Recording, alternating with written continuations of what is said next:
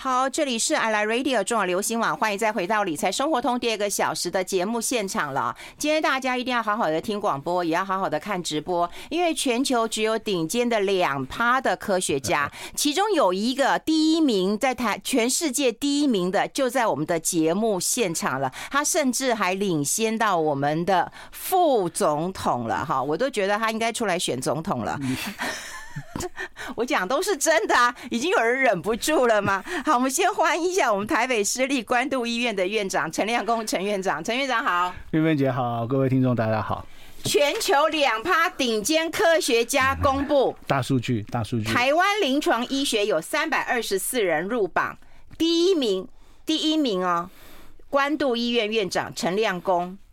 第二名，台大新陈代谢科教授曾庆孝；第三名，前副总统、中央研究院院士陈建仁。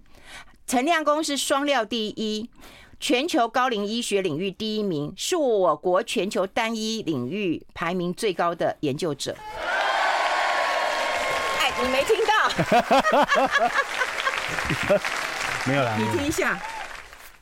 哦，这是费龙弄的，哎呦，哎，这没有 say 好，你看我们默契多好啊！真的，真的，费龙变孔康老师。我我看到这一篇的时候，我跟飞龙说，那这样他不是就要选总统了吗？没有没有没有，不是啊，这个是大数据嘛，就是说大家全世界都对这些排名的东西有点兴趣，所以它它是一个学术研究的资料库，然后有史丹佛的一些教授，他们设了一个逻辑，他们认为说用这几个指标来评估你的研究表现比较好。嗯，那过一阵子就有人又用另外一个指标评，我就就不在上面啦，所以那个是这个。设计这个这个评比的人，他们的一些想法啦。嗯，那你这个要好好留起来，把它裱起来呀。啊，万一下次不是怎么办呢？你好歹要光宗耀祖啊。不会不会，网络上都有，云端已经有存档了。没有，所以这个这个还好啦，这个就是一个过程而已。反正那每一年都有不同的方式在排名嘛。哦，不过我觉得还是了不起啊！说实在的，我觉得你们这些人哦，这个脑袋到都不知道在装什么，平常还是要写一些论文，做一些研究的，当然还要看病的，对不对？是啊，是啊，是啊。嗯，还要来我们节目做一下那个那医学科普的。是的，是的，是的，还要写写文章啊，还要陪写书啊，还要陪玉芬姐十指紧扣啊。哎，糟糕，这样好乱开玩笑，收回，收回，我我愿意收回。好，我们当然很谢谢陈院长啦，因为我觉得你到我们节目啊，就会真的呃，已经引起很多人的一个关注了，所以每个人其实都很期待啊，一个月跟我们这边来分享一下这个医学的一个新知啊。然后我们当时就是设定一个荧光咖啡馆。啊，就会跟大家来聊一聊，就是有一些病，然后你可能会知道，或让家属也能够知道。那在知道的时候，你方便跟医生沟通，对不对？然后你自己也能够知道怎么自处。嗯，不过也就是也也提醒各位听众啦，就是说，嗯，其实有有有一些时候，有时候可能看的某一些资讯，或者是呃，不管是听了广播之后，其实有时候去看医生的那个互动，可能要稍微关注一下，因为医生习惯的互动模式还是说。哎，你坐下来跟我说你有什么不舒服，然后我们怎么去评估？对对。但你如果一坐下来就是说，哎，我听了那个某某人的新闻说是什么什么什么这样子。哦。哎，这个就不是很顺的看病流程。对对 对对对对。对，那偶尔还是会哦，偶尔真的有 有有这样子的这个听众，其实这个会造成一些看病流程上的的困扰，因为那个医师会觉得。一头雾水，因为他可能他没有听过，他他也不知道在讲什么。嗯，那所以我们还是如果说，哎，不管大家听了什么样的讯息，假设有进入医疗的流程去看诊的话，还是就正常的程序，说你有什么不舒服，你担心什么问题，嗯，从头讲起来哈，还是不要说 就突然间，所以我看的书上说什么什么，我听的广播说什么什么这样，这样子其实有时候医师会有一点这个丈二金刚了，会会会想半天不知道说这是在讲什么。嗯，的确啊。可是我们在节目当中也跟大家讲过，就是说你自己要能够在家里就能够稍微记录一下，留意一下自己的状况，对，然后稍微做一个笔记之后，才会有呃这个办法跟医生沟通，是或在家人的协助之下，是这个还蛮重要，因为因为我们的运作还是有一定的 SOP，就是我们写病历啊什么，其实它有一定的运作方式，嗯，那所以医师看诊都有一个习惯的流程，因为那个流程可能是我们做相关的记录跟评估最顺的方式嘛，嗯，好，那那偶尔跳痛出来一个不一样的，不是不行，可是就会其实有有时候有点困扰，医师要花很多时间去查，比如我就没有听过这个人啊，然后这个人讲说他是什么问题，那这个人他这个医生还要想说他这个人是谁，他是什么背景，他讲什么，他是基于什么理由这么讲，其实那就变很复杂了，所以所以其实如果真的大家听一听有要去看诊，其实就还是走正常我们一般看病的那个想法，你有什么身体上的不舒服啊，你有什么这个就正常走，这样比较顺了。嗯，好，这就是如果要去看病的话，要稍微记录一下，自己要知道自己的状况了。那我们在这个节目当中，都会透过一些呃呃这个名人，他有一些状况，然后他发生这些状况以后呢，我们是不是就会很容易把他自己对号入座啊？就因为很长这样子啊，所以所以因为现在网络的资讯又很方便，嗯，所以很多人会自己在看诊之前就先查了很多资料，对，然后或者是在其他的医生先问了一些资讯，然后自己回家想一想，哎，我像我不像，我什么对，然后然后如果说你坐下来就直接看诊的医就跟医生讲说，哎，我查了很多资料，好，那这个这样说，那那样说，那我觉得我怎样怎样，那。那基本上不是看诊的过程都被你讲完了吗？嗯，所以医师会不好评估说，因为你看过的资料，你查过的。资讯正确不正确？然后是不是我呃我们一般医学上关注的那个论点？然后说这是什么人讲的？其实我们有很多的 background 要考虑啦。嗯，所以我倒觉得说，其实当然这些都应该可以自己事先做一些了解。不过真的进入诊间看病的时候，就是还是回到正常的的我我们我们所谓的 SOP 啦。我们的习惯是，我们病历写法是这样子啊，就是先有一个主观。的描述，然后客观的评估。主观描述就是我自己嘛，因为毕竟是我自己经历的嘛。对，然后医生客观评估嘛，就是哎，那那评估起来是什么问题啊？然后再来就是医生可能有一个有一个臆断，就是哦，可能是这个问题，可能是那个问题，然后医生才去安排什么检查、什么药物。抽血的抽血，检查的检查。对对对，它有个流程的，这个流程这样子走会最顺。那如果你直接跳过来说，哎，我是不是那个病？那你直接跳到第三关了，你就直接把。臆断，然后那医生医生就要想说，哎，你为什么这样想啊？对，是谁告诉你的？这个是哪里来的？这样就就 就整个过程会搞得挺乱的。有啦，我有讲过，因为以前我就头很痛的时候，其实我那时候也很白痴。我去看医生的时候，我说，嗯，你要帮我检查，我可能得脑瘤了。呃，对，就我觉得头很痛，然后我就我好像得脑瘤了。对对。然后那医生就说，那有这种病人，我们也不需要医生了嘛。就你们都知道问问题在哪，就更不是嘛。是我通常就会想说，就会问一句说，你为什么这样想？哦，对，就就。就那个事情，其实对我们来讲是一个丈二金刚摸不着脑袋的事情。就是病人如果坐下来直接这样讲，其实我们还蛮困扰的啦。对，就觉得自己好像很厉害，已经知道自己得了不治之症了。然后就不知道你讲的对不对，就是呃，就算说医生没有觉得说权威被侵犯了，可是光要去理解你为什么这么想，然后你看了什么，你查了什么，我要去对那些资料，那个看诊就已经很头大了。嗯，对，所以我觉得大家如果平常。呃，接受一些资讯是好的，多一些学习了解都是好的。但如果真的遇到自己要看诊的时候，可能还是从那个顺序来比较容易，从自己的主观的感受的问题出发来讲。还是会比较好。好，这个请大家一定要记住啊！我们待会会跟大家来聊一聊哈，有一个叫路易氏体的失智症，啊，这个是 Robin Williams 他得的一个症，而且你知道五十岁很容易就好发，我们就觉得说五十岁真中壮年啊，怎么可能啊哈？然后他就说我们这题目很难，不要再难的题目也难不到你啊，顶尖的科学家嘛哈。我们先休息一下。I like 好，我们持续跟冷拍。我够拍天 哎！不被他讲，以前那种冷八口，今晚我觉得冷拍。够拍天。好啦，跟陈院长来聊一聊啦哈，就有个叫路易氏体的失智症。嗯嗯。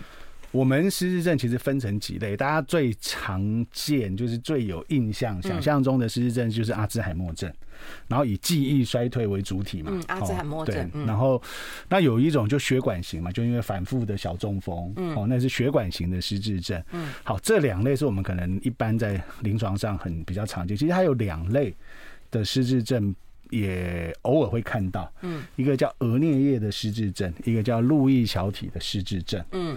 那额颞叶的失智症呢？可能这两后面这两个失智症呢，都是一开始发病的时候记忆其实都还好，嗯，所以你没有直接想到失智症的议题，哦，因为他们的记忆都因为所谓的认知是包含很多功能，你包含说记忆，然后抽象思考，嗯，情绪。然后其实那个我们的大脑的功能其实非常多的，那只是说因为阿兹海默是记忆短期记忆的丧失是很典型的表现，所以我们一直以为说阿兹海默症就是所有的失智症都这样，嗯，但很多的失智症它是退化在不同的部位嘛，当然它到最后还是会影响整个脑部的功能，失去了自理生活的能力，记忆跟判断也会不好，所以看起来会觉得很像，可是它从头开始就有点不太一样，比如像额颞叶失智症，它一开始可能是个性变了，嗯。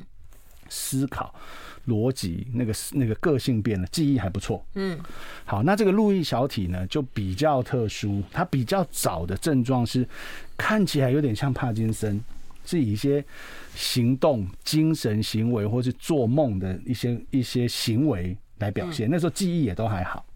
哦，所以你看，像我们有时候年纪越来越大的时候，有一种睡眠障碍，其实理论上。我们在睡眠有一期叫做快速动眼期，对对对，那那个时候可能在做梦啊。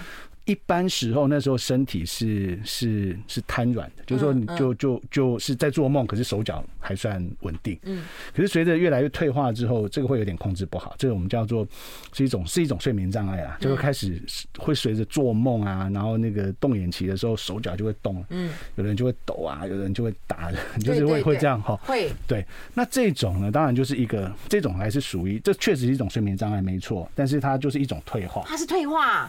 对，但是我们也把它归类为一种睡眠障碍了哈。但治疗上也很为难呐，因为我我我自己对于这种睡眠障碍就是尽量不开药，因为你开的药不是肌肉放松，就是更更强的这个安眠药等等，那就是。更放松、更没力嘛？好，那这个结果不好。只要他睡觉不会真的打到人，把人踢下床，没有太严重的生活困扰也就算了。好，那像这个路易小体的的失智症，有可能一开始就是像这种症状，嗯，然后开始在做梦的那个梦境里面的那个行为上面的动作表现变得很大哦，然后他会比较特殊的是会有一些行动上面的迟缓，动作上面的迟缓。然后会有些自律神经的失调，这个听起来，这对我们来讲都很像帕金森。嗯，然后它有一个很特殊的，它有一个很特殊的临床表现。如果一个病患，呃，你怀疑失智症又有这个临床表现，你很容易就想到他是路易小体的失智症，就是他有一个视幻觉。我们一般像老人家如果失智症，你可能会有妄想，你会说对。看到谁，可是看到可能看到以前的亲人，看到什么？他那个就八成就是可能他做梦的记忆跟现在记忆有点混淆嘛。哦，那个也可以去理解他，他是把旧的跟新的混在一起，看到一个已经不在的人，很奇怪的鬼，就是他他想到哦这件事情，或是他旧时的这个记忆跑到脑子，他跟现况搞混了嘛。嗯，可是路易小体的失智症呢，比较特殊，他看到的是真的，是真的所谓的视幻觉，是真的一个不存在，然后不容易解释的东西。嗯，甚至有一些病患会很极端的出现那个颜色很鲜艳的动物。嗯，比如说红色的蛇啊，那个是很恐怖的。对，所以有某一些路易小体失智症的患者会感到非常的恐惧，因为他那个视幻觉消不掉。然后他看到是很真的，视幻觉就是他个人看到是很真的。然后他看到就是那种颜色很鲜，常常都看到颜色很鲜艳的东西。那我有病人就一直在说，他看到家里有不认识的人来撑着红色的雨伞的女生，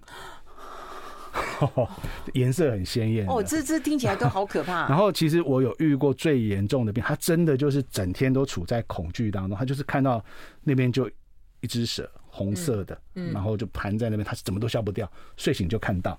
那这种视幻觉其实有很多的病患是很严重，所以这个如果他出现这么典型的症状，你就会去想他是路易小体。如果他没有，他是先以，因为他初期记忆也还好啊，嗯，他是就是以行动迟缓，然后这个自律神经的，我们会。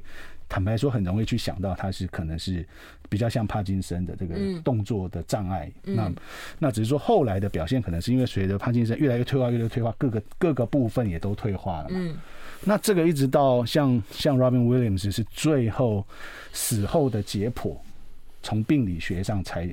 才确定他是这个诊断了。他在生前的诊断也一直都认为比较像是帕金森。对，帕金森或有人说他是有忧郁症。是因为这一类自律神经其实里面会包含很多情绪的成分，情绪，所以他会情绪上面也会控制不好，然后很很难处理的忧郁，然后药物效果不好，然后会呃心跳、肠胃，就是这些不是正常。比如说行动是我们可能我们运动神经自己平常控制，可是那些都是你控制不住的情感。然后心跳、呼吸、什么排便等等这一类，但它都是神经系统在管的。嗯，那可是这种坦白说，在帕金森的病患也很常见。嗯，所以在初期的时候，如果他只单纯的呈现这样子的症状，嗯，还真不是很好分。所以他一开始前面的诊断跟治疗，而且而且坦白说，有部分呃帕金森的药物使用的时候，有些人会有幻觉。嗯。那而且他说不定后来出现幻觉的时候会被误以为说是不是帕金森的药物的副作用？哦，所以其实就整个病程来讲，它是一个很不好诊断的一个一个。如果他没有出现那么典型的症状，他他如果像 Robin Williams 前面表都是以行以行动以忧郁以这个为主体在表现的话，其实你有时候不会一次就想到那里。哇，听起来有点毛骨悚然。我们先休息一下。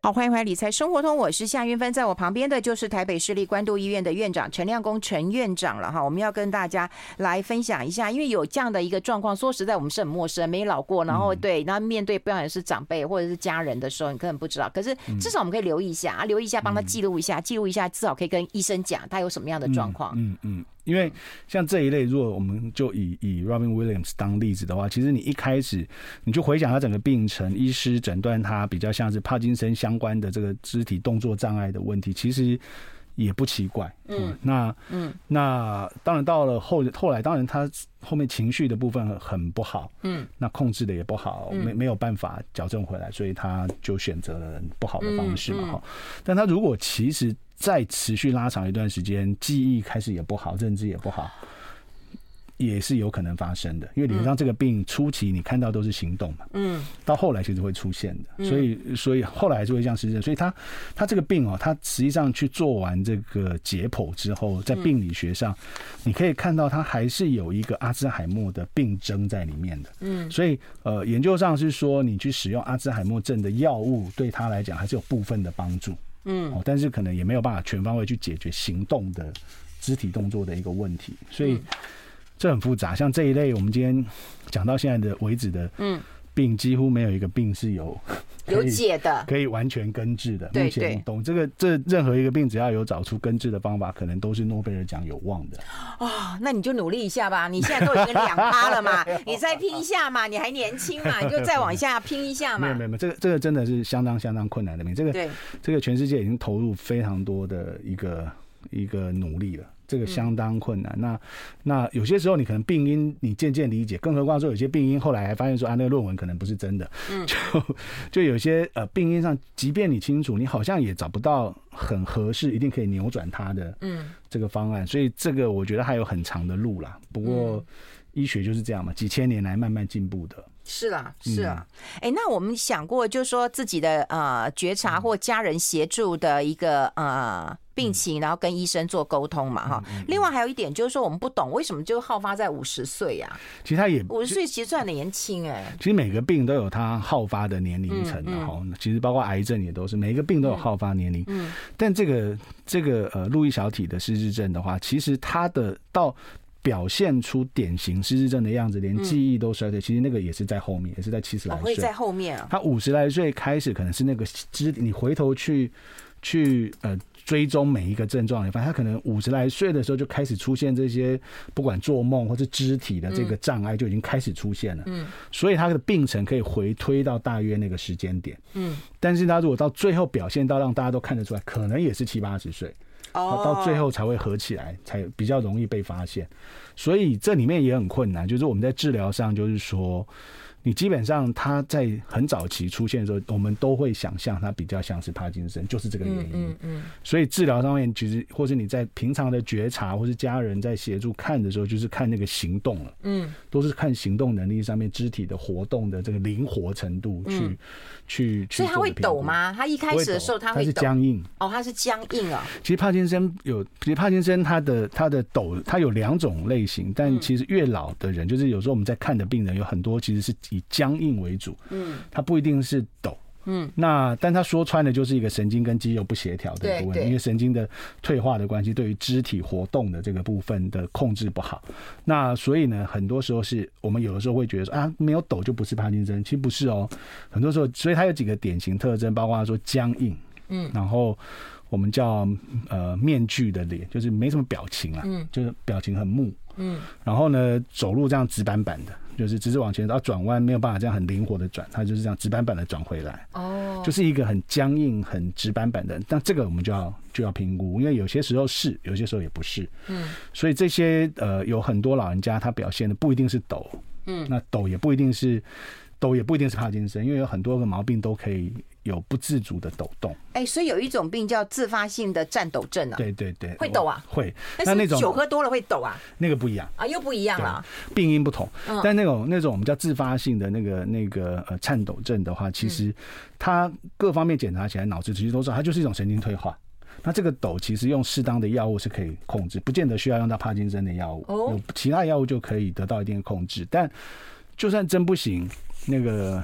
史丹佛他们也发明了一个汤匙，因为他们吃饭很困扰，嗯、就是都会撒的，对，撒到处都是。所以他们有一种很厉害的那个把手的汤匙，他、嗯、这边抖的时候，他的汤匙的前面不会抖。哦哦，它可以配合你抖的那个频率，然后前面汤匙不会抖，所以你还是可以正确的把食物送到嘴巴里。哦，这个是小专利赚大钱的 几个好例子，哦、对，真的、啊，对，所以所以因为抖，它不一定就真的是帕金森，哦、所以。反而有很多的帕金森是僵硬，我们看到更多它是僵硬，它是那种直板板很木的那个样子，会让我们或是常反复跌倒，因为跌倒嘛，就是因为它是僵硬，然后不，他他身体怎么讲？他的身体跟不上他脑子的想法，他觉得我正常走路是这个速度啊，我已经跨出去，我的重心已经往前了，可是我的脚还跨不出去啊。所以这类病人会有一种，就是会走路这种有点脚步跟不上，越走越快，有点往前倾那种感觉。我懂懂，因为我们就是我们人在走的时候，我们都是反射嘛，我们就是自己的反射而已嘛，就是很容易有个反射动作。你就你根本就不用想。对。可是躺下他们要想，对不对？因为他的他的那个跨步没有没有你想象中没有他原来的那么自然的，所以他可能身体重心已经出去了，脚还没出去。然后就会觉得越来越跟不上，重心一直往前，很难想象。他就因为我们走路就是反射性动作，对不对？我们上楼梯或怎么样都是反射。喝醉酒都不会这样啊！我也对，你怎么了解？怎么倒出来？对，那为什么他们会？他就是因为他的正常，比如说我们身体会习惯说，我的一步，好比说是。嗯，五十公分，嗯，那我会习惯说，我走路的那个频率，嗯，所以我会觉得，哎，我开始启动，那全身的动作嘛，我脚开始跨住的时候，我重心就跟着往前嘛。可是他他当他这个有帕金森有僵硬，他可能跨出去这一步只有三十，嗯，他跨不到原来的那个那个步幅，可是他重心以为他还是五十公分的步幅，重心已经更往前了。然后你这时候就只好下一步再跟着再往前跟上去嘛，因为你你的身体重心出去五十公分，可是你的脚只出去三十公分，那赶快下一步，所以你就会。觉得越走越快，这个人一直在往前倾，往前倾，脚步跟不上身体，所以这种其实就是也是一个例子。像帕金森早期的的抖是一个，僵硬是一个，像这种步伐一直往前倾，这样就可能短斗啊。是的，重心不稳，一定就容易跌倒了。哦，是你讲的好清楚哦。呃，我会的就这些啊。对，我们佩服这种科学家。没有没有没有，我会的就这些。我我现在觉得听你的讲话，我都好尊敬哦。我真的以前对你不太尊敬，我真的要好好的反省跟检讨。那真的是我的错，小人不没有，大人大量不计小人过。没有没有没有，我们就这么一点学问。我们待会来聊聊，很多人爱看医生，但有人不爱看医生。好，我觉得这到底是什么因素？那怎么样来判断？我们先休息。I like 好，我们要持续跟我们关渡医院的院长陈亮公陈院长来聊一聊，因为当然有很多轻度的失智，我们都会认为就是老化嘛。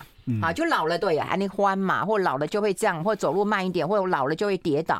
所以其实有两种病人，你一定知道，有一种病人就是怎么样都要赶快去医院，有一种是说哎都不愿意去医院的。那我们一定要发现到有一些呃警讯了，或者有一些状况了，那我们就一定要逼他去。那这该怎么做判读啊？整体来讲啊，我会说你，当然我有时候在门诊也会觉得有一些人就是像你讲，他就是非常的警醒、敏感自己的身体的任何表现了哈。那但总比都不关心的好了。所以，所以呃，你你觉察到自己有在衰退，就是衰退包含几个部分。嗯。那记忆嘛，行动这个是很常见的。那到后面的部分，可能就是我们得去判断。嗯，在医疗，就我们刚刚讲的那个看病的流程，那个，那你主观来讲，客观我们得去判断说，比如说你这个机，我们一定会去做一个认知功能的检测，或者我会跟你问答，在看诊交谈的过程当中，有很多病人来讲说，我觉得我自己这样记性退步很多。嗯，然后家人也在那一直点头，他感觉很严重。可是你跟他谈起来，就是你这个不会有问题的。哦，但那个那个差在哪里？就是说，其实我们在医疗上，我们毕竟你是来看病嘛，对。所以医疗上，医师常常做的是诊断疾病的一个标准。嗯，哦，那诊断疾病跟，可是有一些人，比如说像你本来就生活你很灵光，然后你教育程度好，你本来生活就很多元的人，当你开始衰退的时候，你的主观感受很很强烈，很强烈。哦，可是他可能没有达到我们对于疾病的那个那个定义。所以我会觉得说，其实我门诊很常有这种病人，尤其是从那个贵节目来的。我们的冰雪聪明啊，不能忍受有一点点的状况。很常有这种病人啊，他就觉得哎，我听起来我觉得我也是真的记性不太好。可是你跟他对打起来，就是这个也叫失智症的话，别人怎么办哦？那是不是绿病啊？他就会觉得说，可是他确实在衰退。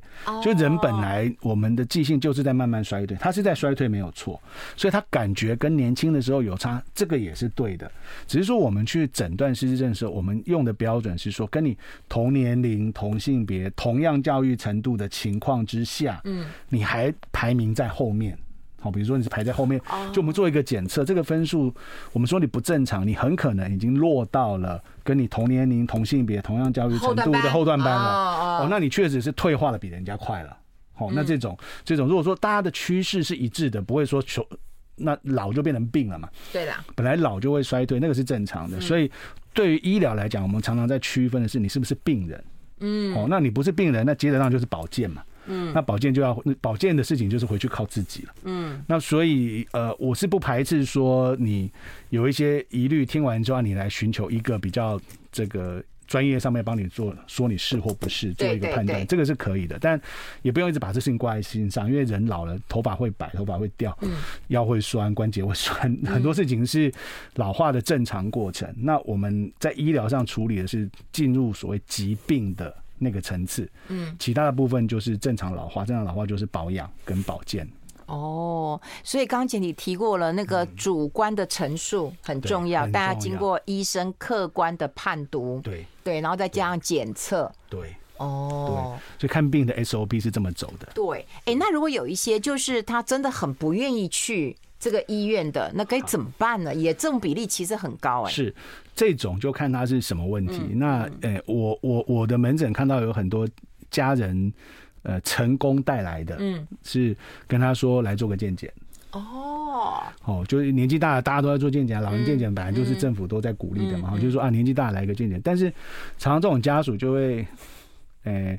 他来看诊之前，就会先递一张纸条，先串通一下，说 说好不容易叫他来的这样子 哦，啊，我们怀疑什么这样子哦。那你要遇到一个医师是是可以理解那个那个情况，然后可以跟你一起。但我们目的都希望找出病人是不是问题嘛？那也要这个医师愿能够让病患呃信服，说哎，这个检查应该要来做一下，嗯，哦，对他有帮助。嗯，所以这个事前如果可以跟医生串通一下也是必要的，因为他如果比如说我也是第一次看到他，他平常不愿意看。看病，嗯，他也不来，然后来了之后，呃，家属好不容易找了什么理由把他找来了，找来之后，然后就事前没有讲好，然后他在那边说，我什么都没事啊，我很好。那其实我也不是算命的，我也无从判断他是不是有问题。嗯，所以这个事情其实很多家属其实他们也会啦，就会说，就是来做个，你跟他说我要去看神经内科、身心科，他可能心里就讲说，嗯。你是认为我什么？就是啊，没有啊，我们去，比如说高龄医学啊，去做个老人的健检，做个什么？用这种言语，他可能相对比较容易接受，因为可能隔壁邻居也在做健检啊。嗯嗯。那用这个方式，比我遇过很多是这样成功把人带来的啦。哦。对。那带来之后，后面就是看这个医师怎么跟他互动了。嗯。哦，有些互动愿意之后，从此这个病人就愿意哦。嗯。就是这个病人也是。他就爱上你了。倒没有了，但是他就愿意说哦，他也同意说，呃，可以来看一下。然后他也没有觉得这件事情给他那么大的压力，因为可能家属在家里给他很大的压力，说你一定就是失智症呢，你怎么样怎么样之类的。那那他也发现说，如果这个就医没有给他那么大的压力，他也觉得说，哎，其实来哦听听讲讲啊，我也觉得还好啊，没什么。这个这个这个他就愿意接受的话，这个也需要一点点。的缘分呢？对了，对了，哎，那另外就是说，我我我想要问的，就是说，像这种老年医学或者是说衰老这个问题啊，然后那个呃轻度失智、慢慢的老化这个问题，它有没有一个延误治疗时机呀？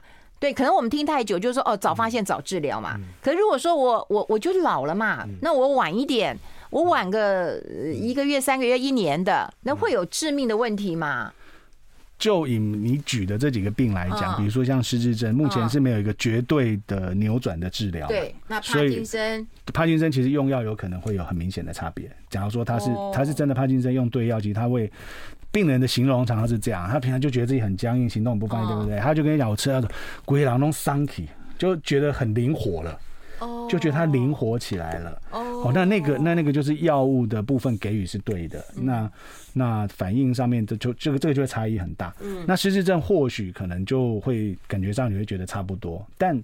对生活品质有差，生活品质。对对生活品质有差，及时的诊断对家属和病患个人其实都能够早一点的有准备，知道怎么去回应这些问题，不要等说发生很严重的事情才来看病的时候，那当然就影响或者或许对病程你会觉得啊好像也差不多，嗯，但对于整体的病患的生活品质的这个过程还是差蛮大的。生活品质啊，真的，我觉得我不怕生病，但我真的要过到自己的生活品质，嗯，对，然后不要拖累别人。这真的，真是我，我觉得你不会的。哦，你好好照顾我，我们先休息。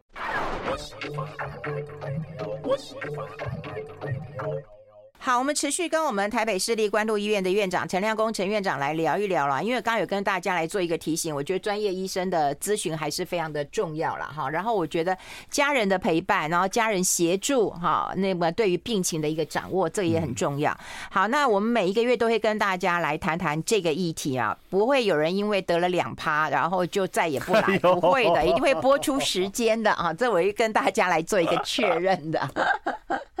好，那接下来我们就要跟大家来进行一下我们的院长科普小教室。是，嗯，那每次都会跟大家来啊、呃，这个分析哈，一个很重要的这个，不管是医学的尝试、医学的就用药，或者是啊、呃、医学上的问题。我们今天先跟大家聊聊那个霍乱，因为我看到了，就是说怎么会有四十岁的一个女生，她吃了生虾跟那个生科，就是呃新鲜的鹅啊嘛哈，然后呢就得了霍乱呢。嗯嗯，其其实这些病啊，我们在台湾虽然我们台湾不是高盛行的区域，但其实每年或多或少或是一两年都还是会有。嗯，例如像什么霍乱啦、伤寒啦，然后那个百日咳啊、破伤风，其实这个每一年都还是有。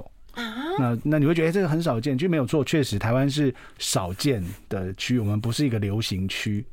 但是总还是有，比如说这个、嗯、这个病原菌在我们的环境从来没有真正的消失啊，嗯，哦，那所以久久就会遇到一个。那时候霍乱，你如果讲说，在民国三十几、二十几年、三十几年的时候，那时候台湾刚光复之后没多久，嗯，嘉义有因为霍乱封城的，就是我们现在想象那种。那种封城，其实，在几十年前就有过。那也是因为吃东西吗？造成还是饮水？它就是它，它就是我们叫粪口传染，就是水啦，水里面的食物的那个那个。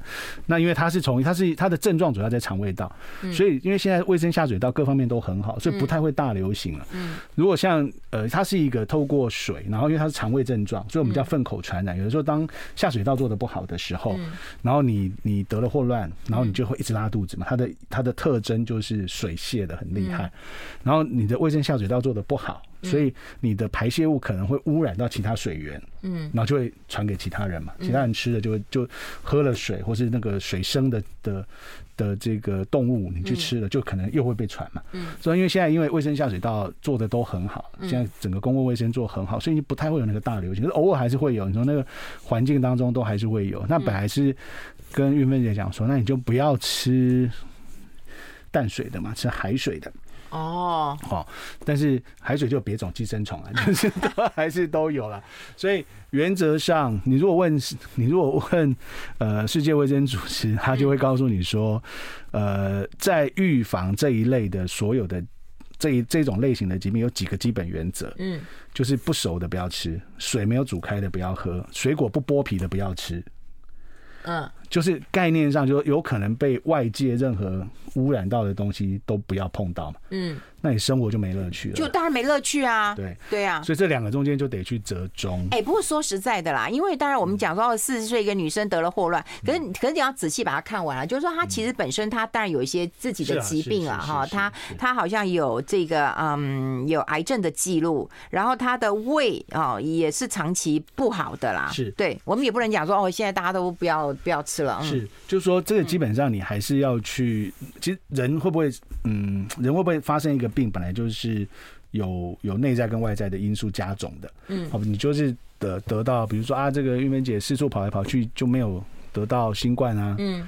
那这为什么有人就有？哦、那其实一样，就是说，那你的你你其他生活上很多事情可能顾得很好，把你的酒精喝的趴数够高，或者是或者是呃呃，像其他像如果霍乱的话，他本身因为他癌症就是一个免疫力比较低下的人哦，然后他如果胃又不好，很可能我们本来肠胃道是保护自己的，你的胃酸的浓度，像很多人就常常一直吃胃药，那弄到你胃里面的胃酸几乎没有，可是那个胃酸的环境常常是在帮助你杀菌的。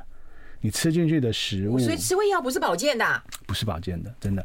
就是呃，或许中医里面有所谓调整这个肠胃有一类调整功能的药，可是西医里面的胃药几乎都是制酸剂，因为我们的常见的胃病就是什么胃溃疡啊、胃酸逆流，其实都是酸嘛，对，所以他为了让你的对，为了让你的胃壁这个这个恢复正常，我赶快要先把酸压下去，一直维持在一个很酸的环境，那个溃疡就不会好，嗯，所以。我们的西医里面的胃药都是制酸剂为主，嗯，那制酸剂我们都从来不建议你吃一辈子的，它不是保健用的，它等到你那个好了就应该不要再吃。对对对。可是我一长，有的人就长期一直吃之后，其实你的胃酸的浓度很就不够了，所以你本来正常食物的消化，或者是你因为胃酸很强要去杀菌的一些功能，可能就没有了。嗯。那本身又是免疫力不好的人，当然就比较容易受到环境的这些病原菌的影响了。嗯，但是所幸是说，嗯，霍乱在现在这个时代，治疗上相对是比较没那么复杂，因为它就是很严重的水泻，所以你就要给他支持性的疗法，点滴，然后电解质，然后止泻跟一些抗生素，它还是可以治疗的。但所以我们不会去叫大家都去用霍乱，霍乱也是有疫苗的。嗯，有疫苗，但是效果没那么好。那二方面是我们台湾不是高盛行区域，所以不会去用这个疫苗。哎、欸，那我们怎么判断？如果说我今天吃坏了，我可能吃到脏东西了，肯定会我肯定会拉肚子啊，我可能会水泻啊，或者是腹腹痛啊，对不对？霍乱的这种水泻啊，是几乎控制不住的哦。然后它那个水看起来像米汤。它拉出来的水泄的时候看起来像米汤，已经拉到就没东西，就一直还是吃，因为那个那个那个霍乱弧菌就是一直在刺激你的肠胃，把所有的水分一直排出来排出，就即便身体已经缺水了，它还是一直让你排出来排出来。哦，所以它是有一些特殊性的啦。其实像。像比较难的是，我觉得前一阵子也听到一个新闻，这个这个说台湾又有几个啊、呃、百日咳的个案，嗯，我还蛮讶异的，因为我说也不太晓得百日咳怎么诊断，因为现在很多人常咳很久啊，嗯，对，对，而且不是有什么 long covid 啊，就是你新冠之后你可能会一直咳，对，感冒之后你有时候呼吸道敏感也常在咳啊，嗯、所以我有时候也想说，哎、欸，这个百日咳现在怎么诊断，我也觉得还蛮困扰的，嗯，对。所以，所以我觉得像这些病，像自然界当中这些病原菌都存在，寄生虫也都存在。像呃，我们就以前都会觉得，哎，我们牛肉都在吃生，可是我们猪肉就不建议，对不对？对。因为猪肉，猪肉理论上那个所谓猪肉的绦虫，它的比例比较高，所以比较容易吃到。哦，所以猪肉一定要煮熟。是。是，那理论上你那牛肉没有那个那个那个绦虫吗？其他也有啊，所以你问我在公共卫生上来讲，就是就没有煮熟的不吃嘛，水没有煮开的不喝嘛，水果不用剥皮的不吃嘛，这就是如果你要完全都在意这个呃健康，然后不能有一点点风险的话，生活就是这样啊。嗯，我不要。你请我吃生鱼片，我还是吃啊。对，所以这个有点难啊。这个，但是就是久久还是不过，起码啦，起码我觉得你自己的身体状况，你自己要知道。对对对对对，然后选择的这个不要去，比如说这是很普遍，大家都。都普遍食用的，不要说河虾或者是河的这种 比较少人直接拿来吃的，那都是经过烹调的。你说那样生的就吃，其实并不常见。就我们可以生食的东西是有一定等级的，比如说、哦、有生食等级，对，有生食等级的，它的很多是在养育的过程当中，其实那个环境已经都做好消毒或者是这个病原菌的检测了。嗯，你不能在河边拿来就吃啊，哦，那个那个其实就有一点风险了。所以，如果说你今天是在呃这个生食等级的这个食材，我觉得会相对安全一点，因为相关的检测跟环境都做过评估了。嗯，好，所以你看，了解一下自己的一个状况，然后如果要吃生食的话，留意一下清洁卫生，然后生食。呃，等级的那一定一一定啦，我觉得就是一定要洗手啦。我觉得现在大家都已经养成这样的一个习惯了，对不对？然后大家也会带着酒精桌桌子喷一喷，我觉得大概都会了。好，就是保持。我觉得这次疫情之后，让大家也真的保持很好的那个卫生习惯了。对，以前我们水啊就这样冲冲呢，我们就就走了嘛。对，现在大家还在洗一洗了。对对对对。哦，好，今天非常谢谢我们的好朋友台北市立关渡医院的院长陈亮恭陈院长到我们的节目现场跟大家做这么清楚的一个分享，大家也祝福你了哈，赶快变成零点五趴。谢谢院长，谢谢，拜拜，拜拜。